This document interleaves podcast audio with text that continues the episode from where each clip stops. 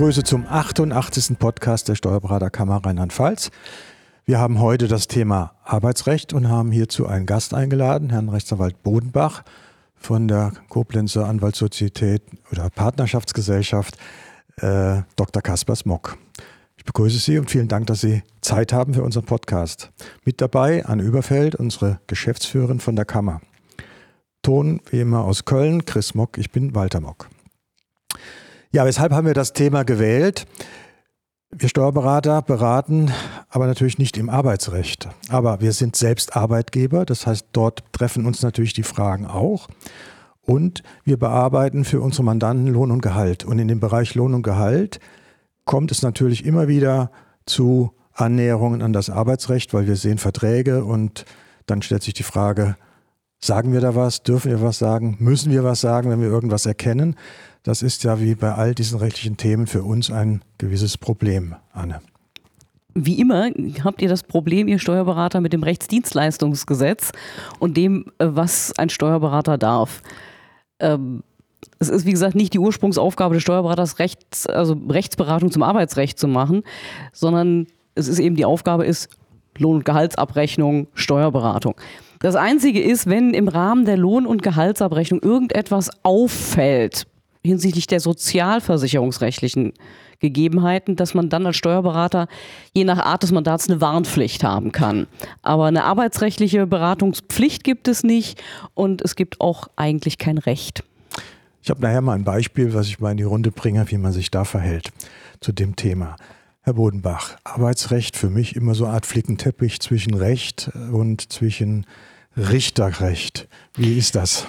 Also Flickenteppich ist zutreffend. Ähm, wir haben kein einzelnes Arbeitsgesetz, in dem alle arbeitsrechtlichen Regelungen zusammengefasst sind, sondern wir haben eine Vielzahl von Gesetzen, die sich immer dann zum Teil auch mit Arbeitsrecht befassen. Ich habe jetzt hier mal so eine Gesetzessammlung mitgebracht. Äh, da sind nur die wesentlichen Arbeitsgesetze drin enthalten. Ähm, aber wenn man in den Index reinschaut, dann sieht man, das sind schon mal 70 Gesetze, die beginnen bei A wie Allgemeines Gleichbehandlungsgesetz Gesetz und enden bei W wie Wissenschaftszeitvertragsgesetz. Ähm, und daran merkt man, dass man mal, wenn man eine arbeitsrechtliche Frage hat, eben nicht ein Gesetz hat, in das man schauen kann, sondern man muss erst wissen, in welchem Gesetz könnte ich suchen, um dazu eine Antwort zu finden. Und das ist jetzt nur der kleine Teil, der sich auf Deutschland bezieht. Inzwischen ist ja durch die EU Arbeitsrecht auch eine Kompetenz der EU und wir werden sehr, sehr stark durch Europarecht und den Europäischen Gerichtshof geprägt. Ähm, in der Praxis werden Sie es in den Zeitungen gelesen haben, wie oft sich das deutsche Urlaubsrecht inzwischen geändert hat, weil der Europäische Gerichtshof eine neue Entscheidung erlassen hat. Also früher war zum Beispiel ein Urlaubsanspruch nicht vererbbar. Heute ist, wenn der Arbeitnehmer stirbt, haben Sie die Witwe oder die Kinder auf der Matte, die dann sagen, ich hätte gern noch Urlaubsabgeltung. Oder äh, früher haben Sie ja nicht unterschieden zwischen dem vertraglichen oder dem gesetzlichen Urlaub. Der Arbeitnehmer hat 30 Tage oder 27, was auch immer gerade im Vertrag drin steht. Heute müssen Sie im Arbeitsvertrag differenzieren zwischen dem gesetzlichen Urlaub und dem vertraglichen, weil die halt unterschiedlichen Regimen unterliegen hinsichtlich des Verfalls. Also zum Beispiel der gesetzliche Urlaub verfällt nicht mehr am 31. des Folgejahres, wie es bei uns im deutschen Gesetz ausdrücklich drin steht, weil nach Europarecht das eben zu kurz wäre. Da darf er erst 15 Monate nach Ablauf des Urlaubsjahres verfallen. Und so haben wir viele Dinge, die europarechtlich anders geregelt sind. Und das Wichtigste im Urlaubsrecht will ich vielleicht gerade noch erwähnen. Früher war es so, der Arbeitnehmer musste seinen Urlaub beantragen. Und wenn er das nicht getan hat, war am Jahresende alles in Ordnung, dann war er nämlich verfallen. Und da konnte der Arbeitgeber sich auch darauf berufen und sagen, bitte, du hattest die Möglichkeit, hast sie nicht genutzt, jetzt ist vorbei.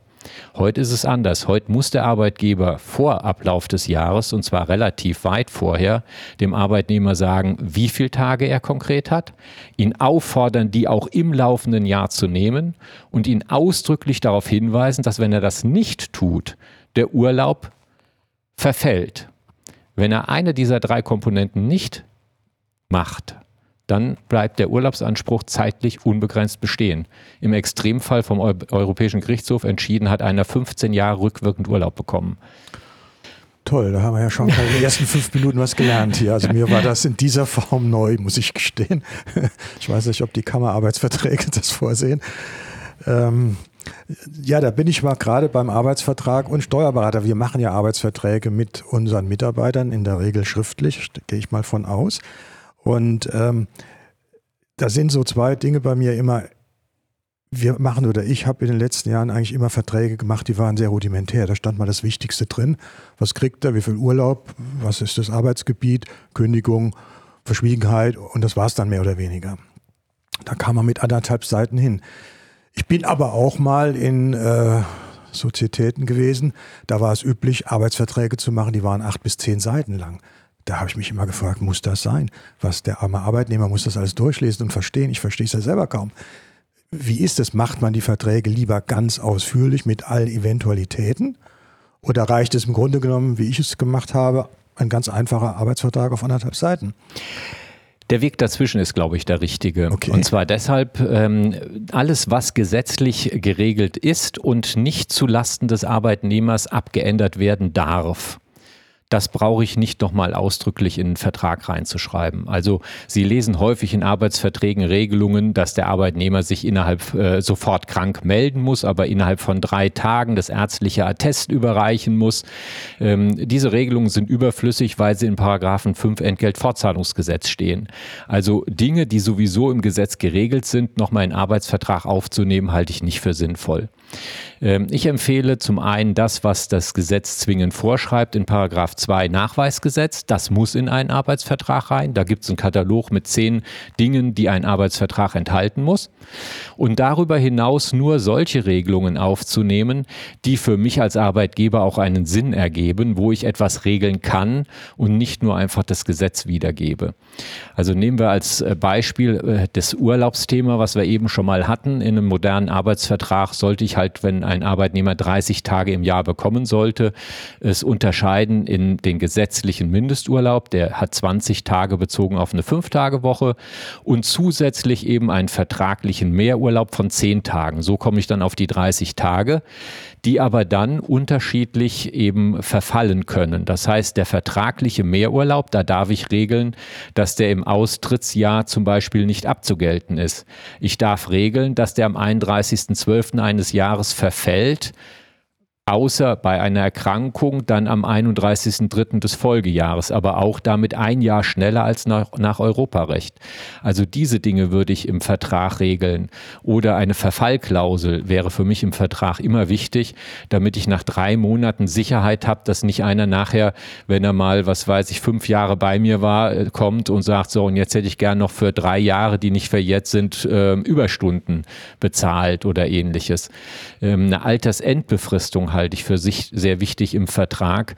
Ähm, einerseits, damit ein Arbeitsverhältnis auch planbar endet und zum anderen, wenn ich es nicht beenden möchte, weil ich den Mitarbeiter oder die Mitarbeiterin über die Regelaltersgrenze hinaus beschäftigen möchte, dass ich es dann auch wirksam befristen kann. Und das kann ich nur, wenn ich vorher schon die Befristung im Vertrag hatte.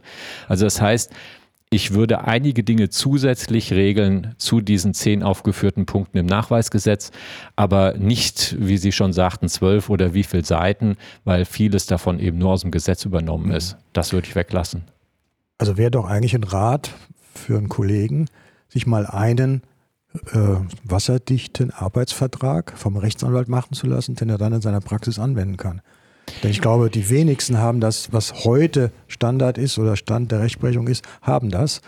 Und äh, dann sollte man vielleicht mal einmal sich einen Mustervertrag machen lassen, wo das alles berücksichtigt ist. Ja, das ist äh, richtig, hat aber keinen Sinn, wenn ich den nach vier Jahren nochmal benutzen will, sondern Sie müssen dann einen Rechtsberater haben, äh, der bereit ist, den Vertrag, den er einmal entworfen hat, wenn er nach drei Jahren ihm per Mail nochmal zugeschickt wird, einfach drüber zu schauen, ist er noch aktuell oder nicht.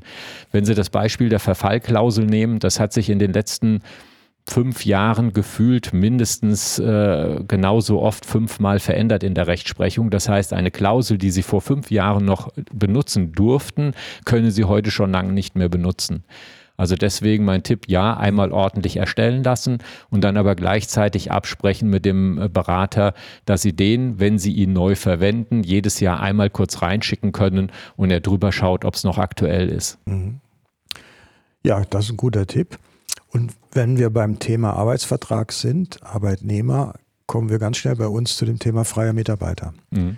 Das schlägt sehr oft auf, weil Mandanten jemanden, Anführungszeichen, einstellen, aber sie wollen eben nicht einstellen. Dann kommt zu uns die Frage, das kann ich doch als freier Mitarbeiter machen.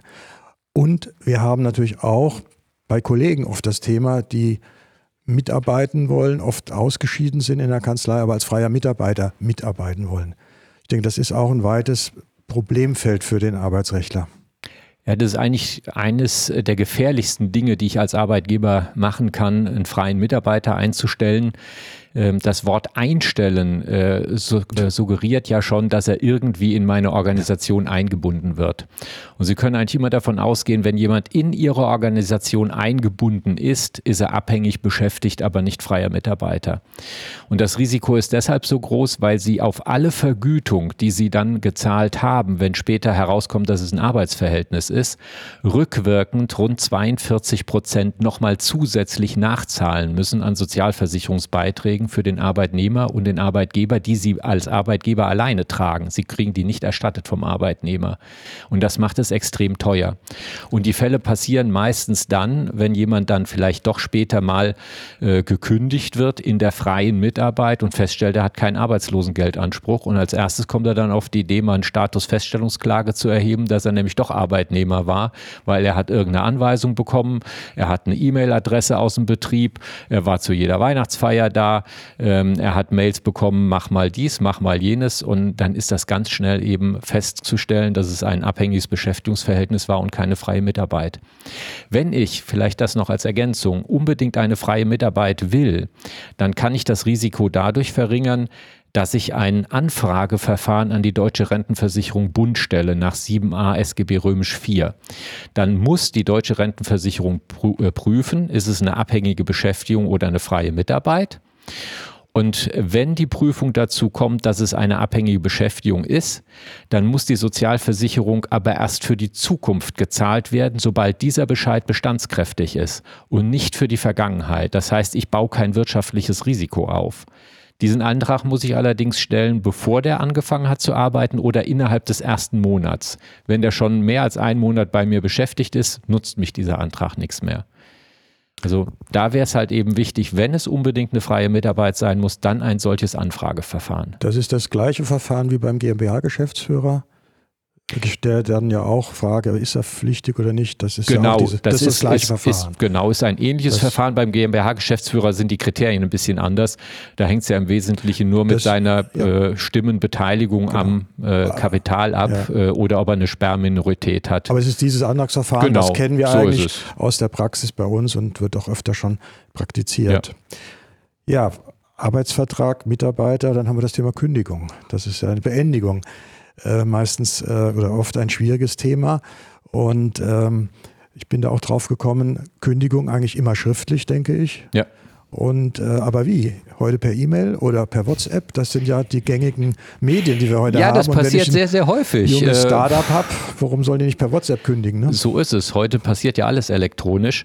Ähm, aber äh, da ist vor vielen Jahren ins Gesetz der 623 BGB eingeführt worden und der verlangt für jede Art der Beendigung des Arbeitsverhältnisses, nicht nur für Kündigungen, sondern auch für Aufhebungsverträge, eine strikte Schriftform. Das heißt, Blatt Papier Originalunterschrift. Und dieses Blatt Papier mit der Originalunterschrift muss dem Vertragspartner zugehen. Also es reicht nicht, dass ich das habe und dann scanne und per E-Mail schicke oder per Fax schicke, sondern dieses Original muss beim Vertragspartner eingehen, sonst ist eine Kündigung nicht wirksam. Das ist ein ganz striktes Formerfordernis und da hilft kein E-Mail, keine Signatur oder was auch immer. Das muss wirklich noch Papier und Unterschrift sein.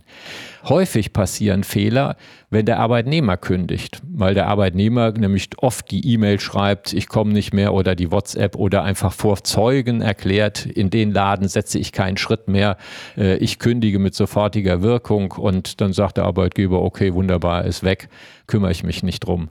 Und dann kommen die Fälle, dass er in seinem neuen Job nicht zufrieden ist oder in der Probezeit gekündigt wird und dann klopft er wieder an und sagt, ich habe doch ein Arbeitsverhältnis.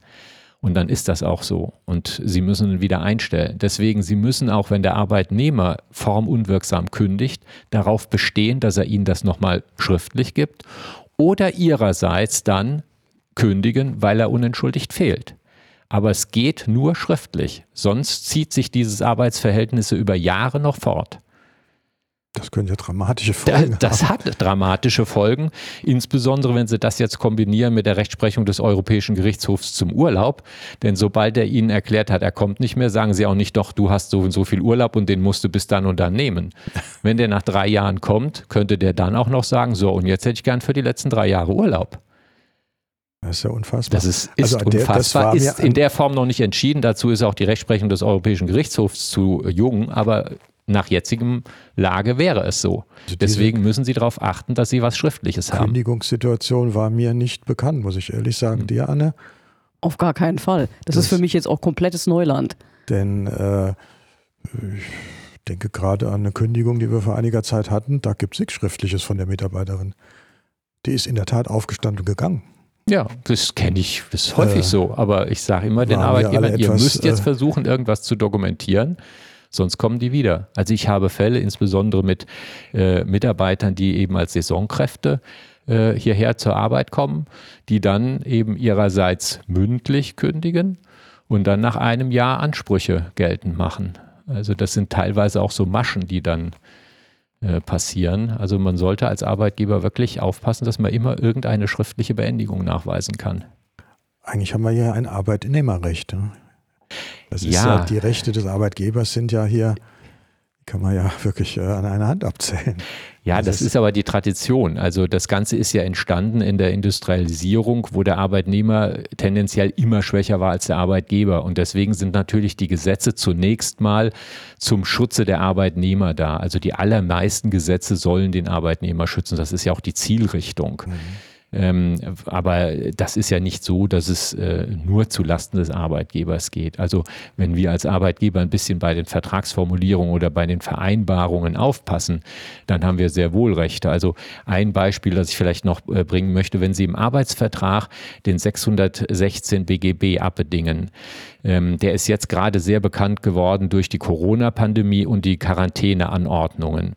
Wenn also ein Mitarbeiter in Quarantäne muss und damit unverschuldet Dienst nicht erbringen kann, hat er nach 616 BGB einen Anspruch auf Vergütung, weil er ist nicht krank, aber unverschuldet an der Arbeit verhindert und dann auch in der Regel über einen nicht äh, langen Zeitraum, es waren ja meist nur eine Woche oder schlimmstenfalls mal zehn Tage, ähm, und dann hätten oder dann müssen von Gesetzes wegen her die Arbeitgeber die Vergütung zahlen. Und äh, wenn ich aber im Arbeitsvertrag regle, dass dieser 616 BGB abbedungen wird, das ist eine der wenigen Regelungen, die man abbedingen darf, dann muss ich eben, wenn ein Arbeitnehmer in Quarantäne geschickt wird, keine Vergütung zahlen. Oder wenn der Arbeitnehmer, das ist der zweithäufigste Fall, äh, zu Hause ein krankes Kind betreut. Ähm, dann muss ich auch keine Vergütung zahlen, wenn ich das im Arbeitsvertrag so regle. Also ich habe als Arbeitgeber schon Möglichkeiten, ich muss sie nur nutzen. Ich muss, muss sie kennen ich muss sie wissen. und nutzen. Das, das genau. ist der Punkt. Kennen ich muss sie kennen. Also da ist, glaube ich, viel Unkenntnis bei Arbeitgebern und auch bei uns Steuerberatern. Äh, jedenfalls, wenn ich mich da jetzt mal so angucke, habe ich ja schon gerade einiges gelernt. Wie sieht es denn in der Kammer aus? Schlagen diese Themen auch irgendwo bei euch auf, was arbeitsrechtliche Problematik angeht? Jein. Oder höchstens eigene Kammerinterne. Ja gut, Kammerintern, Intern. klar, Kammer ja. ist ja auch Arbeitgeber. Ja. Ähm, aber Steuerberater fragen mal gerne bei der Kammer an, was soll sie, wie sollen sie sich arbeitsrechtlich in bestimmten Dingen verhalten, ob wir nicht ein paar Musterverträge haben oder ähnliches. Aber da sagt die Kammer ganz klar, nee, davon lassen wir die Finger. Da sind wir, das ist nicht unsere gesetzlich geregelte Aufgabe. Und wie man eben gehört hat, ist es so komplex, dass wir es auch nicht leisten könnten, die rechtliche Beratung der Mitglieder zu diesem Fall. Also da müssten Mitglieder müssen dann zu einem Rechtsanwalt gehen, der, wie man gerade gesehen hat, sehr viel davon versteht. Ja, kommen wir zu einem Thema, was ja auch vor einer Kündigung ist, eine Abmahnung. Ist ja auch ein schwieriges Thema zum Teil. Oder auch, es gibt ja auch den Begriff Ermahnung, dass man mhm. Mitarbeiter ermahnt. Ist das überhaupt rechtlich ein Begriff, der von Bedeutung ist? Ja, ähm, die Ermahnung ist die niedrigste Stufe, um einen arbeitsvertragliches Fehlverhalten zu rügen. Ähm, sie unterscheidet sich von der Abmahnung dadurch, dass man keine Kündigungsandrohung hat, sondern einfach nur sagt, du hättest es so und so machen müssen, du hast es in dieser Art gemacht, das hat gegen dieses Gesetz oder gegen diese arbeitsvertragliche Verpflichtung verstoßen, bitte mach das zukünftig nicht mehr. Das ist die Ermahnung. Ähm, sie hat also eben keine Drohung und ist deswegen auch rechtlich nicht überprüfbar. Gegen sowas kann ein Arbeitnehmer auch keine Klage erheben. Die nächste Stufe, die Abmahnung, ähm, die kann man zwar mündlich aussprechen, sollte sie aber immer in irgendeiner Form schriftlich dokumentieren. Also nicht schriftlich im Sinne der Kündigung, also Blatt Papier und Unterschrift, sondern da reicht auch E-Mail, WhatsApp oder äh, Fax gar spielt, können Sie jedes Mittel nehmen, solange Sie Buchstaben übermitteln, weil Sie müssen nachher nachweisen können, was genau haben Sie abgemahnt und wie genau haben Sie abgemahnt, weil der häufigste Fehler einer Abmahnung ist, dass der Sachverhalt nicht hinreichend beschrieben ist. Denn eine Abmahnung hat drei Dinge, die ich beachten muss. Der Sachverhalt muss genau beschrieben sein. Es muss klar gesagt werden, gegen welche rechtliche Verpflichtung der Arbeitnehmer verstoßen hat, indem er diese Sache so oder anders gemacht hat und es muss eine Androhung von arbeitsrechtlichen Konsequenzen bis hin zur Kündigung enthalten sein. Nur dann ist eine Abmahnung insgesamt wirksam. Und meistens scheitern die Abmahnungen daran, dass der Sachverhalt nicht konkret wiedergegeben wird. Ich lese oft Abmahnungen, da heißt es, äh, Sie haben in der letzten Woche schon drei, wieder dreimal Ihren Vorgesetzten beleidigt. Ähm, Sie waren unfreundlich gegenüber Kunden. Ähm, das sind Dinge, die sind natürlich keine Tatsachenbehauptungen, sondern das sind Werturteile. Und Werturteile kann ich eben nicht für eine Abmahnung gebrauchen. Oder sie kommen ständig zu spät. Damit kann ich keinen abmahnen, sondern ich muss sagen, am 13.03. hättest du um 8 Uhr Schichtbeginn gehabt und du bist um 8.45 Uhr erschienen. Damit hast du gegen deine Verpflichtung zur Arbeitsleistung aus dem Arbeitsvertrag verstoßen. Solltest du ein ähnlich gelagertes Fehlverhalten erneut begehen, musst du mit arbeitsrechtlichen Konsequenzen bis hin zur Kündigung rechnen dann habe ich eine Abmahnung. Und was auch sehr häufig passiert, ich habe einen konkreten Fall, also den 13.3., wo er dann zu spät gekommen ist. Und im Übrigen war das die letzten zwei Monate schon fünfmal genauso. Und damit mache ich mir wieder meine Abmahnung kaputt, weil die fünfmal genauso sind wieder nicht nachvollziehbar. An welchem Tag, wie viele Minuten oder Stunden zu spät, all das fehlt. Also deswegen das Wichtigste bei der Abmahnung ist der genaue Sachverhalt. Und man sollte sich eben nicht auf sieben, acht, neun Punkte in einer Abmahnung beziehen, weil wenn einer davon nicht beweisbar ist oder falsch wäre, ist die ganze Abmahnung aus der Personalakte zu nehmen, sondern erhebliche Verstöße in einer Abmahnung, ein Vorwurf. Dann habe ich die größte Chance als Arbeitgeber. Gibt keine salvatorische Klausel für die Abmahnung. Nein, das ich kann nicht sagen, im Übrigen soll sie halt mal gelten, soweit denn die äh, Vorwürfe beweisbar sind. Das ja, geht nicht. Geht nicht. Ja, ja gut, das waren, denke ich, auch wichtige Hinweise, weil das ist ja schon häufig ein Thema, dass man mal einen Mitarbeiter abmahnen muss. Vielleicht an dem Punkt ja. eins, äh, Sie werden viele Betriebe haben, die nicht mehr als zehn Mitarbeiter haben. Ja.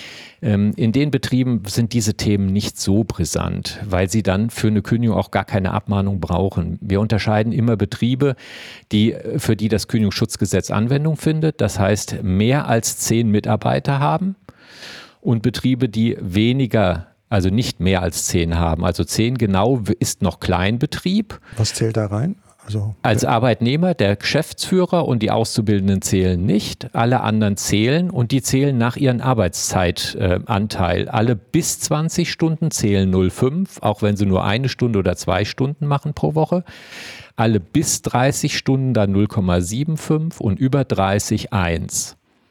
Das heißt, jede geringfügige Beschäftigte zum Beispiel würde 0,5 zählen. Und wenn ich mit diesen Zählern mehr als 10 habe, also 10,25 wäre das geringste, was man über 10 haben kann, dann gilt das Kündigungsschutzgesetz erst. Und dann kommen halt auch erst die Themen, dass ich abmahnen muss, bevor ich verhaltensbedingt kündigen kann. Im Kleinbetrieb kann ich es auch einfach bei einer, sag ich mal, mündlichen Ermahnung oder mündlichen Abmahnung belassen, weil wenn ich nicht mehr will, kann ich als Arbeitgeber einfach unter Einhaltung der Fristen kündigen, weil das Kündigungsschutzgesetz nicht gilt. Also Grenzbetriebe ganz wichtig, dass man genau Mitarbeiterzahl kennt, also wo und man bestens unter 10 bleibt. ja, natürlich. unter 10 bleibt. Ja, ich sage auch immer, wenn Sie noch eine eigene Putzfrau haben oder dann überlegen Sie einen Reinigungsdienst zu nehmen, wenn Sie damit nicht über 10 kommen. Ja. Es ist mit Abstand die beste Variante, eben nicht mehr als 10 zu haben. Guter Hinweis für Reinigungsunternehmen. Könnten dir vielleicht sogar Werbung mitmachen. Nein, es ne? ist auch, ist wenn Sie es überlegen, äh, Sie arbeiten vielleicht mit zwei äh, geringfügig beschäftigten Personen zusammen, äh, die nur zehn Stunden arbeiten, die zählen aber zweimal 0,5, also 1. Würden Sie eine Person mit 20 einstellen, wären es nur 0,5. Das heißt, Sie haben dieselbe Arbeitsmenge, also Arbeitszeit als Arbeitgeber zur Verfügung, aber haben einen halben Zähler weniger bei der Betriebsgröße. Also wenn man an der Grenze ist, sollte man das wirklich in, im Blick behalten. Mhm. Vielleicht nochmal auf das Thema ja, Rechtsberatung, was wir dürfen, nicht dürfen. Ähm, einmal haben wir ja das Problem, der Mandant kommt zu uns, hast doch sicher mal gerade einen Vertrag in der Schublade liegen. Ähm, wer bei DATEV Mitglied ist, der hat die DATEV Steuerrechtsdatenbank. Da gibt es unter äh, Arbeitshilfen, so ziemlich alles an Verträgen, was man braucht, wenn man das ne, will. Dürfen wir einen Mustervertrag rausgeben, Anne? Ja, es spricht nichts dagegen, einen Mustervertrag rauszugeben. Ähm, zu sagen, aber deutlich dazu zu machen, das ist kein Einzelentwurf, das ist nur ein Muster, davon gibt es ganz viele. Also der Mandant klar weiß, das ist keine Beratung im Einzelfall. Ob das sinnvoll ist, mit diesen Musterverträgen, die dem Mandanten mal gerade so zu geben, das ist ein, steht ganz auf einem ganz anderen Blatt. Ja, was sagt der Arbeitsrechtler also die Entscheidung, dazu? Äh, die Unterscheidung ist exakt richtig. Rechtlich zulässig, ja, aber aus meiner Sicht eindeutig nicht sinnvoll. Und zwar ähm, zum einen müssten Sie zumindest mal schauen, dass es ein wirklich aktuelles Muster ist und es ändert sich sehr schnell sehr viel. Also da haben Sie schon eine erste gewisse Verantwortung. Und das Zweite, was aber viel entscheidender ist, wenn ein Mandant einen Mustervertrag bekommt, hat er zu 99 Prozent Nachfragen weil ein Muster deckt nie genau seinen Fall ab. Und diese Nachfragen wird er natürlich Ihnen stellen. Und damit bringt er Sie in die Zwickmühle, entweder doch in den Bereich der unerlaubten Rechtsbehandlung, äh, Rechtsberatung zu gehen oder aber sich in einem Bereich zu äußern, in dem Sie nicht wirklich zu Hause sind und nicht die aktuellste Rechtsprechung vielleicht zu Verfallklauseln oder äh, Rückforderungsvereinbarungen bei Fortbildungsvereinbarungen oder so ähm, Auskunft geben zu können. Also und im Zweifelsfall werden sie die dann auch noch nicht mal abrechnen können, weil Rechtsberatung können sie nicht abrechnen. Also deswegen ist es nicht geschickt. Ich würde eher an ihrer Stelle hingehen und sagen, ähm, wenn du dich nicht rechtlich beraten lassen willst oder die Kosten scheust, wobei man kann vorher mit den Anwälten darüber reden und Klarheit schaffen, dann äh, schau ins Internet äh, und dann schaust du am besten mal auf Seiten von irgendwelchen Industrie- und Handelskammern. Ich würde keine einzelne benennen, nicht IHK Koblenz oder was auch immer, sondern nur allgemein, weil die haben relativ gute Muster und sie legen sich nicht auf eins fest und äh, der Mandant weiß, okay, es hat nichts, ist kein Muster von Ihnen, sondern er hat sich aus dem Internet geholt äh, bei einer IHK oder einem ähnlichen vertrauenswürdigen Absender. Also ich würde es nicht äh, übersenden. Ich will mal ein Beispiel bringen, wo das Thema Rechtsberatung für mich auch so ein bisschen aufschlägt. Wir hatten vor 10, 15 Jahren die Situation Tantieme-Regelung bei GmbH-Geschäftsführern. Da gab es eine ganze Menge Rechtsprechung, und zwar, wie ist der Gewinn zu definieren, nachdem das berechnet werden muss. Und da gab es alte Verträge, da war das ganz einfach irgendwie gesagt. Das wurde aber von Prüfungen nicht mehr anerkannt und es gab dann im Folge verdeckte Gewinnausschüttung. Dann gab es vom, von den Gerichten her Formulierungsvorschläge oder man musste, wie man formuliert. So, und jetzt waren wir in der Lage oder in der Situation, wir haben die Gesellschaftsverträge gesehen oder die Arbeitsverträge in dem Fall und haben gesagt, wir müssen das hier ändern. Wir müssen die Formulierungen reinnehmen, die das Gesetz oder das Recht jetzt vorgibt. Eigentlich haben wir Rechtsberatung gemacht, aber wir haben doch gesehen, dass diese Verträge so nicht haltbar sind. Und teilweise ist das Thema bei Rechtsanwälten gar nicht so aufgeschlagen, weil das ist ja fast ein steuerliches Thema. Wie ermittle ich den Gewinn? Dass es dann bei der Betriebsführung nachher durchgeht und keine verdeckte Gewinnausschüttung gibt. Ja, ihr habt euch aber in die Gesellschaftsverträge der Mandanten reingehängt. Und ja, ich muss doch die Tantieme berechnen. Das heißt, ich, ich, ich muss mir jeden, jeden Vertrag vornehmen, muss gucken, wie ist die Regelung. Und danach berechne ich, den Anteil Tantiem und macht die Lohnabrechnung. Ja, aber der, der, der Trick ist doch, dem Mandanten zu sagen, lieber Mandant, geh bitte zu einem Rechtsanwalt, es hat sich was in der Hinsicht geändert und pass bitte deinen Gesellschaftsvertrag mit Hilfe eines Rechtsanwalts an. Das Problem ist immer, wenn man als Steuerberater über das Rechtsdienstleistungsgesetz hinausgeht, was sehr schnell passiert, dann hat man keine Versicherung. Die Berufshaftpflichtversicherung greift dann nicht. Die greift nur für die Steuerberater die vereinbaren Tätigkeiten. Und wenn also bei sowas dann ein Fehler passiert, dann kann das ja echt teuer sein. Und dann zahlt keiner. Ja, ja, ja. Gut, also ich gestehe, wir haben damals äh, hin und wieder eine Ergänzung zum äh, Arbeitsvertrag gemacht und genau die Formulierung, die vom Gericht mhm. vorgegeben wurde, abgeschrieben, quasi eins zu eins, weil das war die Formulierung, die man nehmen musste, um betriebssicher zu sein, betriebsprüfungssicher zu sein. Ich sag mal so, ich würde, mhm. wenn ähm, es zu einem Haftungsanspruch käme, weil es falsch war, so argumentieren, ähm, dass das keine Rechtsberatung war, sondern dass man als Bote des Mandanten quasi Gerichtsformulierungen übernommen hat. Ja. Wie viel Bestand das vor Gericht hat, dazu sage ich mal nichts. Ja.